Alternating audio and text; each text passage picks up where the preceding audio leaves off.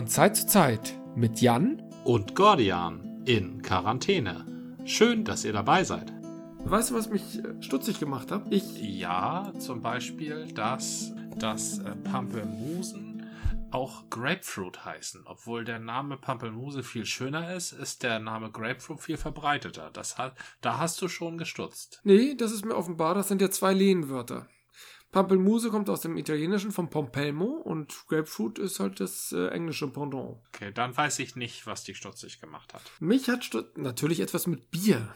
Weil alle so, meine Gedanken ja. kreisen immer nur ums Bier. Ach, dich naja. hat stutzig gemacht, dass ich ein Bier aus einer grünen Flasche trinke. Und das stimmt, das hat mich auch stutzig gemacht. Als ich das gelesen hatte, ähm, dachte ich, äh, es muss wirklich eine harte Zeit sein. Das alle Regeln werden gebrochen. All, alle, äh, genau. Ich habe ein braunes Bier, ne, wie sich das gehört, eine blau, braune Flasche mit einem blau-weißen Etikett, oh. wo ich dachte, warum habe ich das eigentlich nie getrunken? Also, oder schon Ewigkeiten nicht mehr. War es so schlecht? Und ich kann mir nicht entsinnen. Es ist nämlich ein amerikanischer Traum. Ja, stimmt. American Dream. Damit haben wir angefangen damals, ne?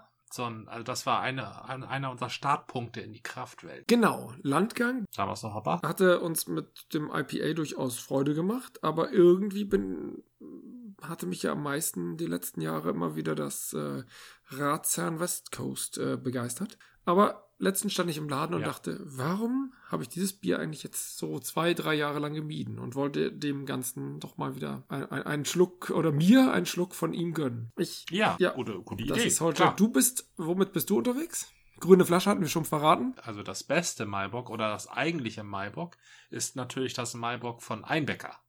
Und deshalb starte ich in die Maibock-Saison immer mit dem Einbecker Maibock bevor ich dann die Dithmarscher Maibock und die anderen ja, Weil das sozusagen trinke. das ursprüngliche ist. Daher kommt ja auch das. Ist das nicht verwegen? Ein, also Bockbier, der Name Bockbier hatten wir doch letztens schon mal gesagt, stammt aus dem Begriff, aus dem Ortsnamen oder Stadtnamen Einbeck. Ja. Das haben die Bayern und die konnten das nicht richtig aussprechen oder haben das halt verschliffen auf Bayerisch, dann hieß es halt Bock. Und die Einbecker haben wiederum einen Maibock draus gemacht. Ja. Wobei in Bayern gibt es ja auch die verschiedenen Bockbiere. Maibock gibt es da doch auch, ne? Auf jeden Fall gibt es da auch Maibock, ja. Dann ist das so, so eine Art äh, Wort-Reimport. Die Einbäcker machen Bockbier. Ja, richtig, genau. Das ist, äh, das ist eine, da ist etwas zurückgekommen. Ja. Also irgendwann müssen die Einbäcker gesagt haben, na gut, machen wir halt kein Einbäckerbier, machen wir halt Bockbier. Alle anderen trinken das ja auch. Dann wollen wir uns da nicht verschließen. Wahrscheinlich war das irgendwann mal so, eine, so ein Entschluss, so ein bewusster. Ja, wollen wir denn mal anstoßen? Ah ja, das ist jetzt aber. Ja. Eben habe ich vielleicht übertrieben, aber. So, ah, ja, es ist auf. Ach so, dieses Bier sollte man natürlich mit einem Glas trinken. das klingt ja schon gut. Oh, gerade noch geschafft. Ich habe ein bisschen zu stürmisch. Ich wollte einen schönen Sound erklingen lassen und habe ein bisschen zu stürmisch eingeschenkt. Und ist es äh, besser als die Erinnerung? Manchmal soll man sich ja nicht mit seiner Vergangenheit konfrontieren und sie, sie lieber glorifiziert ähm, äh, nahe dem Hypothalamus gelagert lassen, wo sie sich ja sehr gut liegt. Wie bitte? Ähm, ist, ist es so gut, wie du es in Erinnerung hast? Ich hatte es ja gar nicht mehr in Erinnerung. Ach, nicht, nicht mal. nee, ich weiß ja, das, das war eins der frühen IPAs. Ähm, aber ich habe es irgendwie dann nicht mehr getrunken, möglicherweise, weil es auch, es ist ein ordentliches IPA. Also mhm. eigentlich könnte man so sagen, dass so ein Allerwelts-IPA, aber nichts, wo man sagt so, wow, das hat irgendwie eine besondere. Be es ist halt ein fruchtiges, aber zurückhaltend fruchtig. Es hat jetzt äh, von meiner Wahrnehmung keine besonderen Hopfensorten. Ich guck mal. Citrus, Brini und Honey. Ähm, als dieser Bierstil vor 40 Jahren in Kalifornien wiederbelebt wurde, erfüllte sich der amerikanische Traum von Bier mit Geschmack. Wie gemein. In Amerika vielleicht. Mhm. Bier mit Geschmack. Von Zitrus, Pinie und Harz. Da, da kann man unser bernsteinfarbenes IPA. Man kann natürlich bei. Der Klassiker. Ja, muss ja. Zitrus, Pinie und Harz kann man ja auch fast schon auf die Hopfensorten schließen. Zitrus, Pinie und Harz. Das klingt ja, nach Citra, äh, na ist egal. Es gibt auf jeden Fall harzige. Aber Pinie und Harz kann man auch ziemlich zusammenfassen, ne? Also zwischen Pinie und Harz sind die Unterschiede ja nur noch Nuancen. Pin nee, Pinie ist schon sehr ähm, ätherisch, also so, so frisch. Ich siehst du, ich sehe Harz eher als, als, als frisch und Pinie ist eher dieses Tannenzapfenartige. Also das Problem, finde ich, äh, sind es gibt völlig verschiedene Harze. Also zum Beispiel, wie wär's Ja. mit Pinienharz? Richtig, genau. Da haben wir, da, da beißt sich die, ähm, die äh, metaphorische Katze in den ähm, ähm, Metaphorischen Schwanz? imaginativen Schwanz. Ganz sicher, dass das dein erstes Bier ist? Ich kann doch mal gute Laune haben, ohne Ja, ja, zu sein. Nee, was? Wie, wie soll das denn gehen? Man kann auch ohne Alkohol lustig sein. Äh, Wenn ich Referenz, die goldenen Zitronen. Die goldenen Zitronen. Und im. Hin im Hintergrund, im Hintergrund hieß es niemals. Richtig, stimmt. Erzähle nie einem Abgänger der Hamburger Schule von der Hamburger Schule. Da hast du natürlich recht. Ach, die Zitronen sehe ich ja immer noch als die Hamburger Vertreter, also in ihrer frühen Phase des Funpunks. Die haben sich ja nie so ähm, gesehen. Aber die Zitronen als Hamburger Schule? Ja, es ist halt die alte Hamburger Schule. Die alte Hamburger Schule, nein, Moment, die alte Hamburger Schule lebte im Rondel, am Rondelteich. das war, da, ja, richtig, stimmt. Dann, dann war das halt die Hamburger Mittelstufe. Aber die goldenen Zitronen waren tatsächlich vor der Hamburger Schule. Genau, genau. richtig. Vielleicht ist Tokotronic äh, Hamburger Gymnasium und ähm, die goldenen Zitronen sind Hamburger Realschule, hieß das damals. Ja, richtig. Heute würde man sagen Sta Stadtteilschule. Obwohl Tokotronic ist eigentlich auch schon so ein bisschen die zweite Generation. Na? Vor Tokotronic gab es allemal die Sterne Das stimmt. und die Sterne waren Gleichzeiter und Weg Wegbegleiter von Blumfeld, was so sowas wie die Original Tokotronic war. Ich überlege gerade, die frühen Tokotronic. Blumfeld ist früher, Blumfeld ist vor Tokotronic, ja. aber nicht, also das war aber ein, zwei Jahre, oder? Oder vertue ich mich? Also als ich, als ich 17, 18, 19, 20 war, war ein, zwei Jahre quasi eine Generation. Verstehe. Eine Generation vor Tokotronic war Blumfeld. ja. Ich äh, habe mir bei diverser Weltliteratur, wenn es eine gute Verfilmung gibt, dann sehe ich mir gerne eine gute Verfilmung an. Wenn es schön geschrieben ist und ich mal irgendwann Zeit habe, würde ich es mir auch gerne durchlesen. In der Zwischenzeit würde ich ja wenigstens gerne wissen, worum es geht. Und ich hatte dir, glaube ich, letztens schon ähm, einen entsprechenden Link geschickt. Eine sehr schöne Umsetzung, offenbar unterstützt oder so oder organisiert, vielleicht auch von Reklam, äh, sind mehrere Filmchen zu ähm, Werken der Weltliteratur. Ich kam darauf, weil ich beim Schneiden einer unserer Aufnahmen vor einiger Weile ähm, zu ähm, Frau Bronte und äh, Wuthering Heights, ähm, da habe ich mir überlegt, ja, okay, ich kenne den Song von Kate Bush und ich habe jetzt von dir gehört, dass es da einen Ausspruch gibt, dass man bis 10 Uhr das halbe Tagewerk verrichtet haben sollte. Ähm, aber was ist das eigentlich für ein Buch und warum wird die, ähm, die, die inhaltlich klingt es so ein bisschen, als geht es Richtung Jane Austen, aber die Autorin hat irgendwie oder alles, was über sie, was ich über sie gefunden habe, war sie eher streng zurückgezogen, abweisend, nur in der Familie ähm, zugänglich und ist dann mit 30 gestorben. Also ein eher Das klingt nach Emily Bronte, ja. ja, Das stimmt. genau, ja, es ist ja auch Emily Bronte. Und ähm, da habe ich ein Filmchen bei YouTube gefunden, offenbar aus einer Reihe. Es war mindestens noch ein weiteres Werk, ähnlich gemacht. In neun Minuten Wuthering Heights dargestellt und ähm, in Playmobil. Also die Figuren sind nicht groß hin und her gewandert, sondern die Figuren wurden immer nur hingestellt und hatten leichte Interaktionen, und zwar indem Finger da reingriffen und die hin und her schubsten, umhauten, rausnahmen, wieder hinstellten.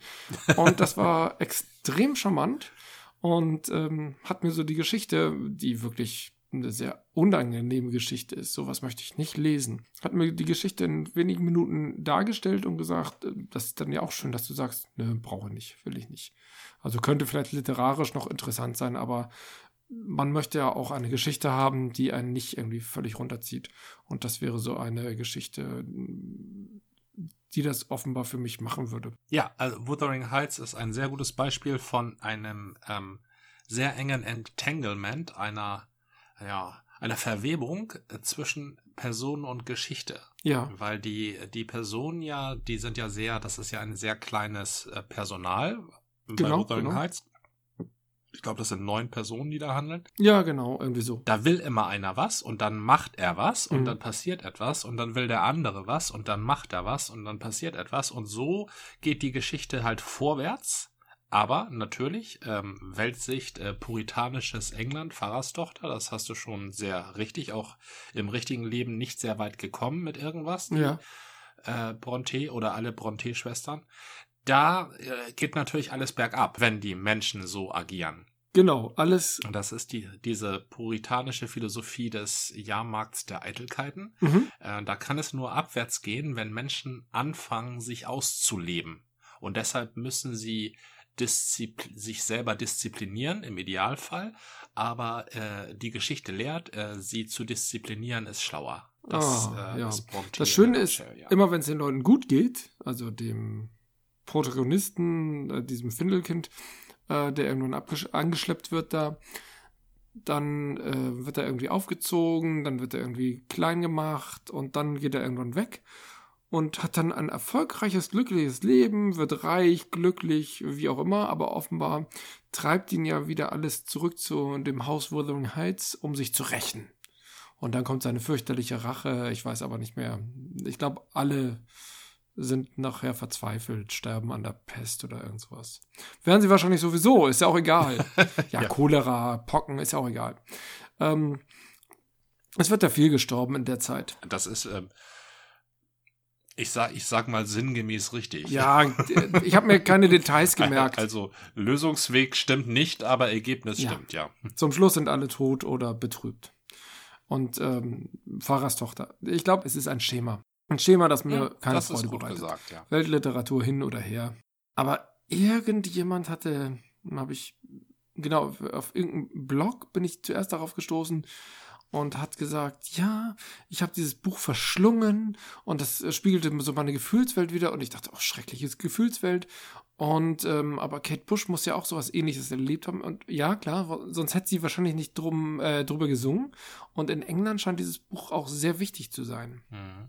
Das ist irgendwie so ein Standardwerk, vielleicht so- sowas vergleichbar wie die Leiden des jungen Werthers, zumindest vor 100 bis 150 Jahren. Das ist ein sehr, sehr, sehr guter Vergleich, denn ähm, äh, ähm, Wuthering Heights oder Sturmhöhe, wie es auf Deutsch halt heißt, spiegelt schon die gesellschaftlichen Zustände zu der Zeit wider. Es ist in der ähm, vom Ansatz her Ja, ähm, sowas wie Fontanes Effi Briest.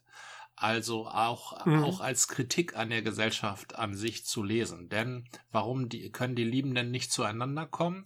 Weil sie gesellschaftlich nicht gleichgestellt sind.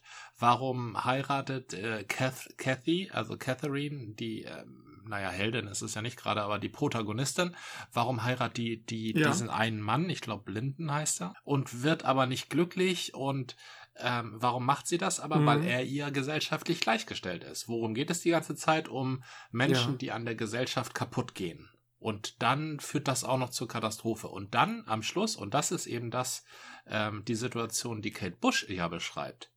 Kate Bush ähm, singt aus der Position der Kathy, Ja. also der Protagonistin, ähm, die den Heathcliff, also den Protagonisten des Findelkind, später Schurken, ansingt und versucht, ihn dazu zu bringen, Ja. ähm, das Fenster zu öffnen.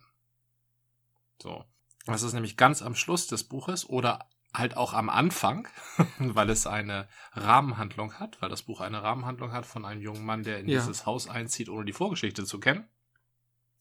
Die Cathy ist nämlich inzwischen ein Gespenst und spukt da durch die Moore vor der Sturmhöhe. ah, das hattest du gesagt und das fand ich in dieser, in dieser Zusammenfassung wurde das halt nicht erwähnt mit dem Gespenst und der Rahmenhandlung. Und das ist der, das ist der eigentliche Knüller. ja, Der eigentliche Knüller. Dieser, dieser junge Mann kommt in dieses Haus. Es beginnt wie eine Lovecraft-Geschichte.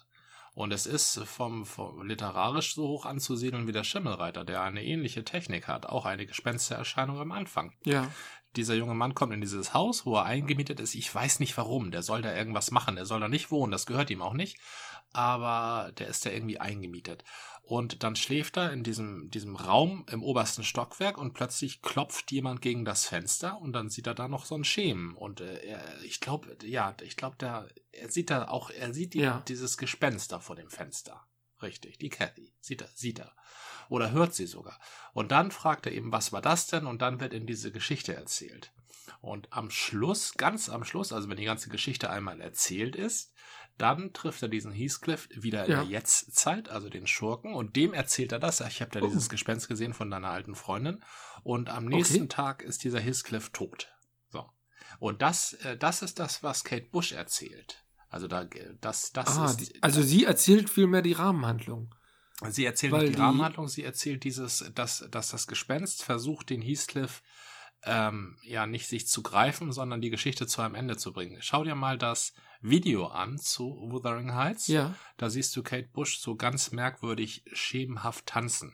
okay. Und dann wird auch klar, dass sie ein Gespenst darstellt. ah, Das- Heathcliff, it's me, Kathy, let das me heißt in aber, to your window. Kate Bush besingt den Abschluss, der in der Story, äh, im Buch nicht vorkommt.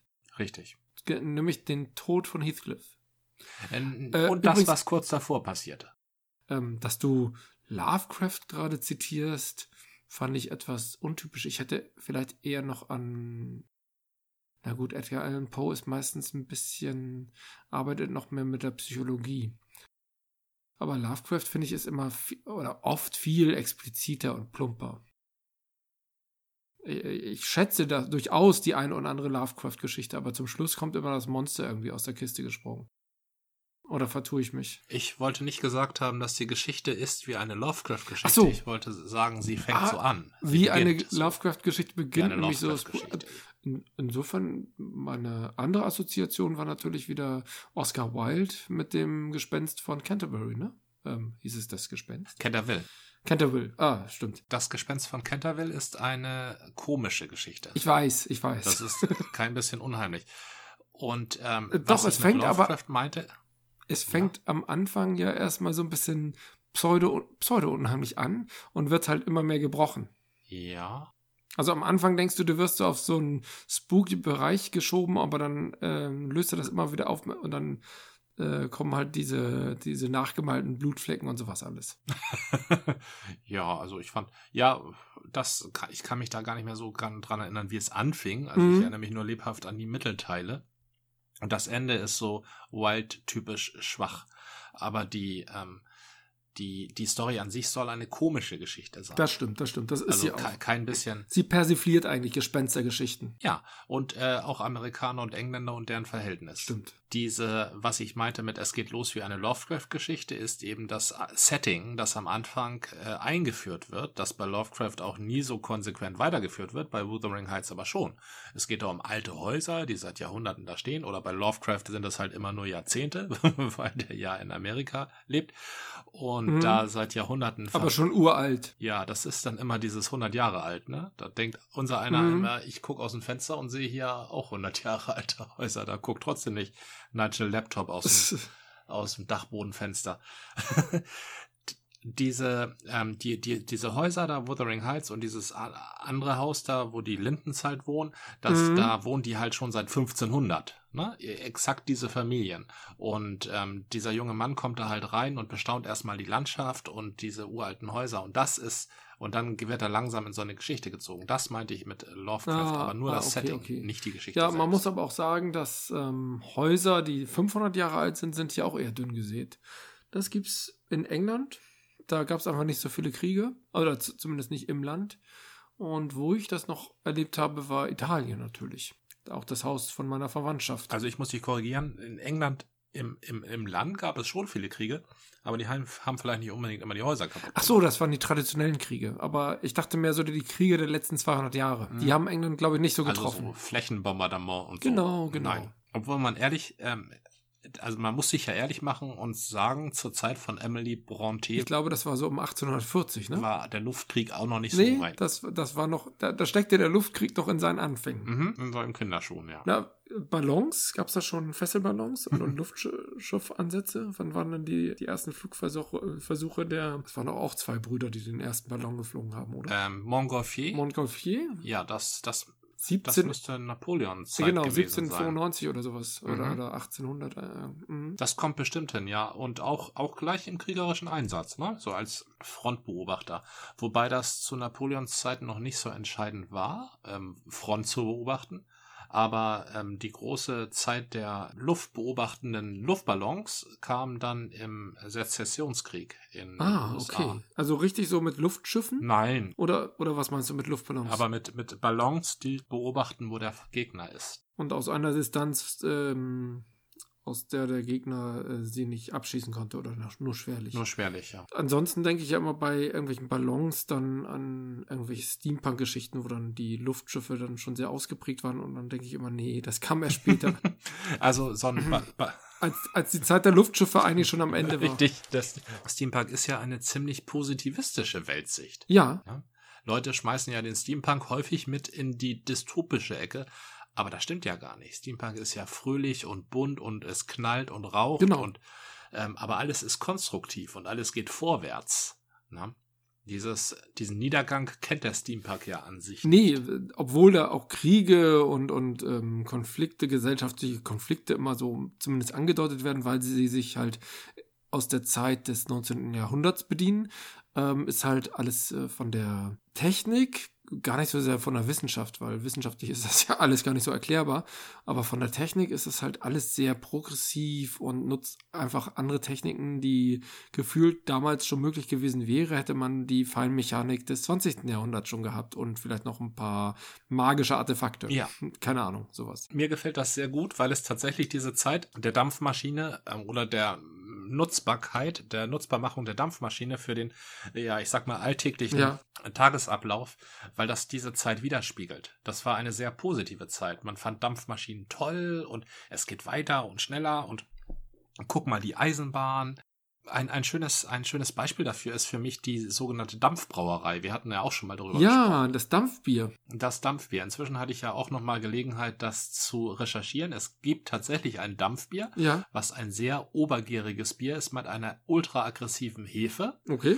die ähm, an der Oberfläche arbeitet und dabei viel, viel Bläschen Ach, die, produziert, es ist die nicht die, als Dampfwolke über dem Bier es schweben. ist nicht die Herstellungsart, die irgendwie mit Dampf gemacht wird, sondern es ist äh, die Hefe, die halt den Dampf von sich abgibt. Verstehe.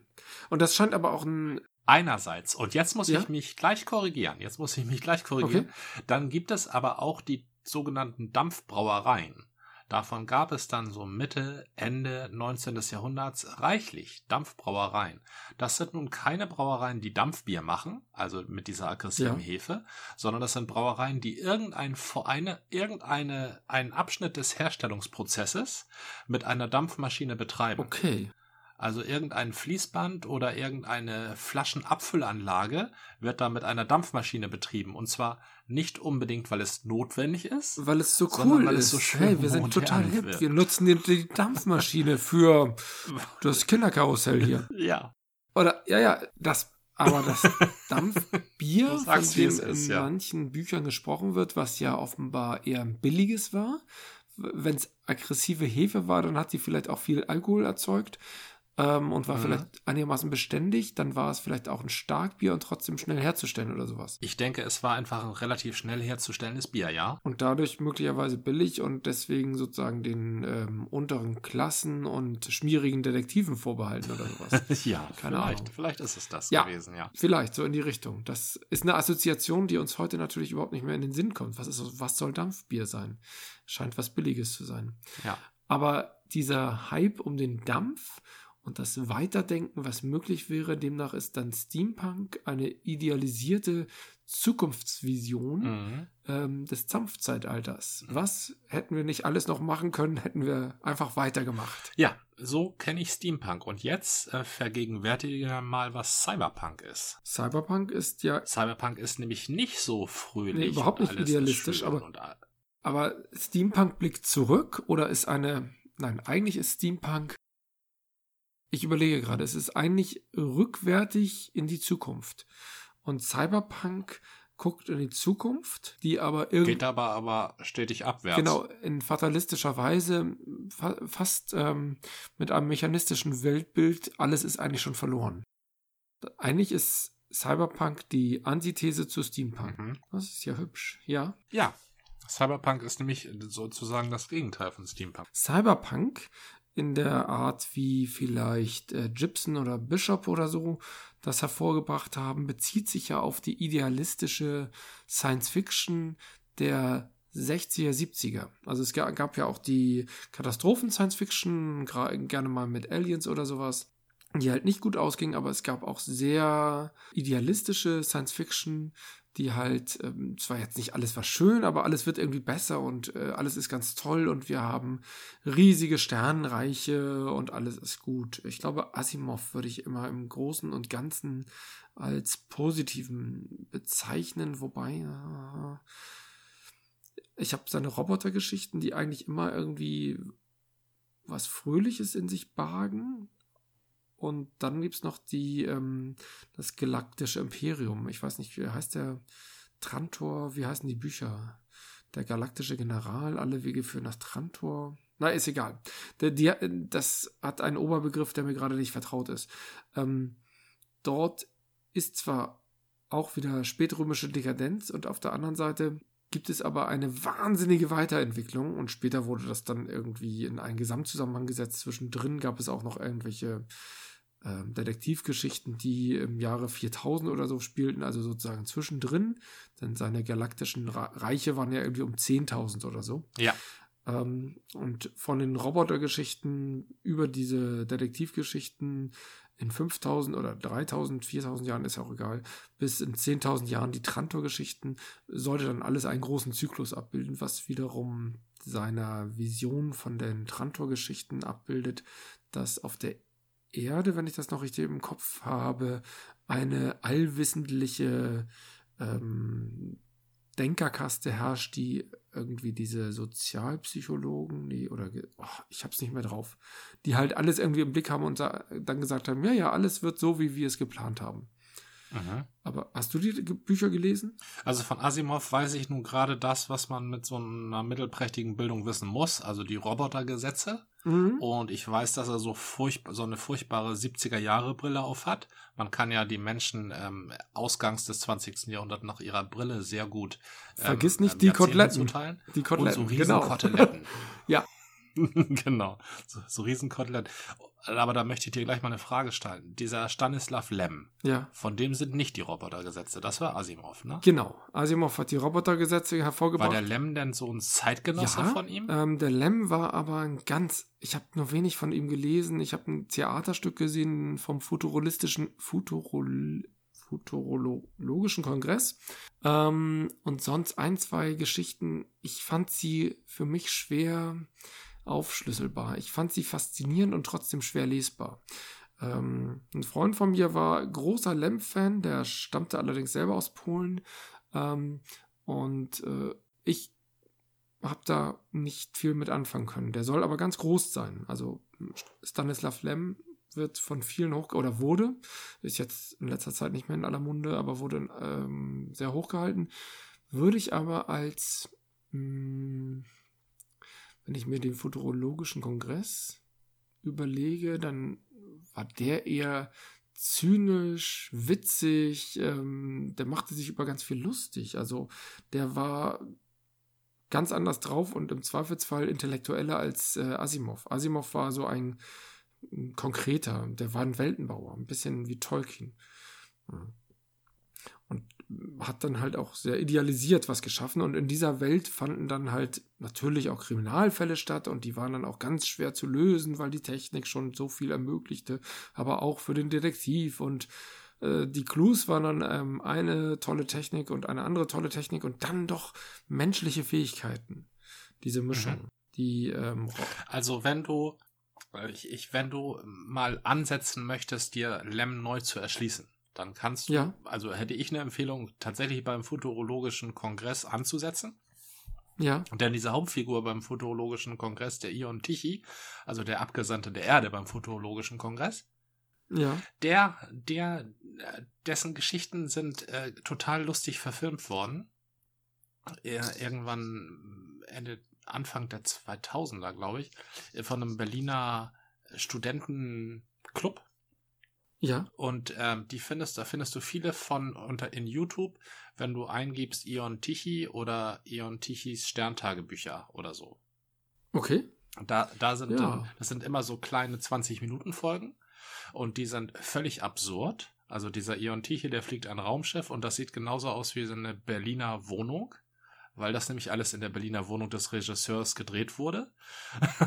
und ah, das ist ja in etwa wie die frühen Doctor Who-Folgen. Nein, nicht ganz, aber ja. Das ist sehr mit Doctor Who so ein bisschen vergleichbar, ja, richtig. Also wenn das okay. Raumschiff angegriffen wird, dann, dann springt er auch durch seine Wohnung und die Kamera schüttelt sich und dann baut er sich eine, eine Androide. Nee, Moment. Er baut sich eine, wie heißt die, Halluzonelle, also so eine, so eine so eine Figur, die in die Luft projiziert wird, wie ein Hologramm, um. Ähm. kann aber Dinge anfassen. Und die wird gespielt ja. von Nora Tschirner. Also eine mittlerweile. Der Name sagt mir doch was. Das ist eine relativ, also sehr bekannte Schauspielerin. Moment, mittlerweile, damals war ja. sie noch nicht so bekannt, da hat sie halt in so einem Studentenprojekt mitgemacht. Und äh, von der Ausstattung über die Regie und die Dialoge ist das einfach nur zum Schlapplachen. Okay, cooler Tipp. Na, und da, da könntest du dir den Stanislav Lem nochmal neu erschließen. Und so Firmen wie du im Internet bist, schaffst du es garantiert auch alle Folgen irgendwo zu finden. Also ich kenne da nur vier, fünf Folgen von YouTube, aber es gibt zwei Staffeln mit jeweils. Ach, das reicht ja fürs Erste. Das reicht auf jeden Fall fürs Erste. Und das, das schau dir mal an. Da kannst du dir den Lem vielleicht nochmal neu erschließen. Der hat nämlich eine. Ich glaube, ich glaube, der Lem hat ganz viel drauf. Ich wollte. Solaris ist doch auch von ihm eine Geschichte, oder? Solaris ist aber. Solaris ist von Lem? War das nicht irgendein Russe? Mist, das war ein Russe. Ja, ne? Also, Moment, nein, der Film war irgendein Russe und zwar der gleiche Russe, der auch Stalker gemacht hat. Stalker habe ich mal gesehen, das war ein ziemlich merkwürdiger Film. Ähm, und ich dachte, die Geschichte war die nicht von Lem oder war die doch von irgend irgendeinem Russen? Der unbekannte Russe. Äh, das müsste ich nochmal recherchieren. Ähm, aber Solaris hatte ganz viel Potenzial. Die Verfilmung von dem Stalker-Menschen, der. ja. Egal. Und dann wurde es ja später nochmal verfilmt in den USA mit, äh, wie ist nochmal der Kaffeeschauspieler? Der Kaffeeschauspieler? Nespresso? Das ist ähm, George Clooney. George Clooney, danke. Ich glaube, George Clooney hat in der Neuverfilmung von Solaris gespielt. Kann das sein? Ich, also mir sagt Solaris als Film etwas und ich verbinde das irgendwie mit Russland. Ich, Ach, übrigens, ähm, du hattest eben gesagt, dass in der äh, Berliner Studenten-WG die WG durchgeschüttelt wird und die Leute durch die Wohnung fliegen, mhm. wie bei ähm, Doctor Who, aber wer wohl am meisten durchgeschüttelt wurde, war ja wohl Raumschiff Enterprise. Richtig, das, das, das oh, stimmt. Das, die, das die Reizvoll, Classic. Ja, das Reizvolle ist allerdings, dass da 40 Jahre dazwischen liegen und die Technik immer noch so echt aussieht wie am ersten Tag. Auch zwischen Doctor Who und der WG. Doctor Who hat ja auch in den 60ern angefangen. Stimmt. Sogar noch vor Raumschiff Enterprise. Ja, Doctor Who. 63, glaube ich sogar schon. Doctor Who ist. Doctor Who ist wirklich wow. Bedeutsam, ja, das stimmt. 87 war ich auf England-Austausch und habe eine Folge Doctor Who gesehen. Mein Englisch war nicht so gut und die äh, Science-Fiction-Effekte in den 80ern waren auch zumindest in der Folge spärlich, sodass ich dachte, okay, alle reden von Doctor Who.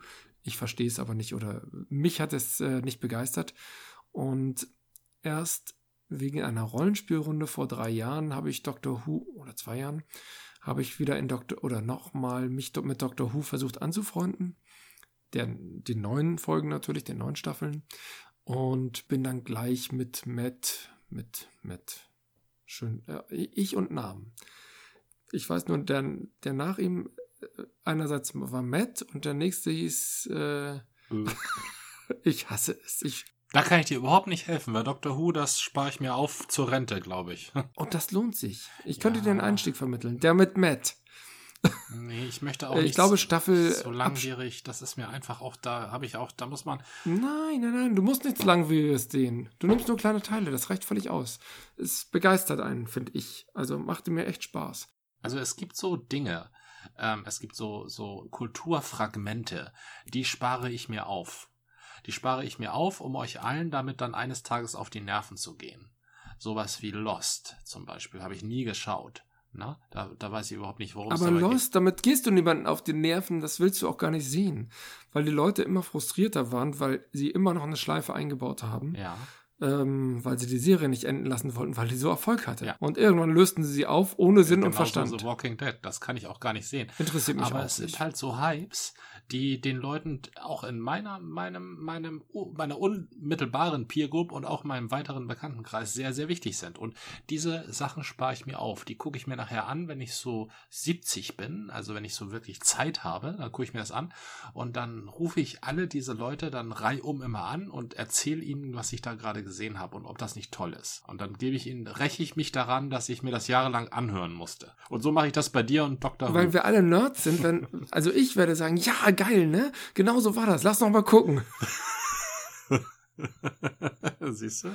Ja, und dann sehe ich mir nämlich äh, die Marvel-Geschichten an und dann treffen wir uns. Ja, richtig. Genau. Obwohl, ich, auf deine Empfehlung hin habe ich doch letztens tatsächlich Ant-Man gesehen und es war, es war ganz hübsch. Oh ja, das freut mich. Also wirklich die, die einzelnen, die Geschichten, die die einzelnen Charaktere betreffen, sind aus meiner jetzigen Sicht, abgesehen vom ersten Avengers-Film, aber ich habe ja noch nicht alle gesehen, gerne mal besser, wobei es immer von abhängt. Also es gibt ja schlechte und äh, gute Einzelcharakterfilme, aber mit den Einzelcharakteren ste steht und fällt ähm, eine Geschichte. Und wenn du alle zusammenmengst, dann ist es halt wie eine Soße aus meiner Sicht. Kann klappen, kann gelingen, aber wenn eine Person da drin irgendwie schon schlecht gealtert ist, dann schmeckt es bitter oder vergammelt. Ja, das ist richtig. Eine, ein Apfel kann einen Apfelkorb verderben. Das stimmt. Stimmt. Dann werden alle gammelig. Mhm. Das ist fies, wenn du einen schimmligen Apfel irgendwie im Korb hast. Mhm. Schnell raus damit. Und das ist ein englisches Sprichwort. Ich kann es dir leider nicht übersetzen.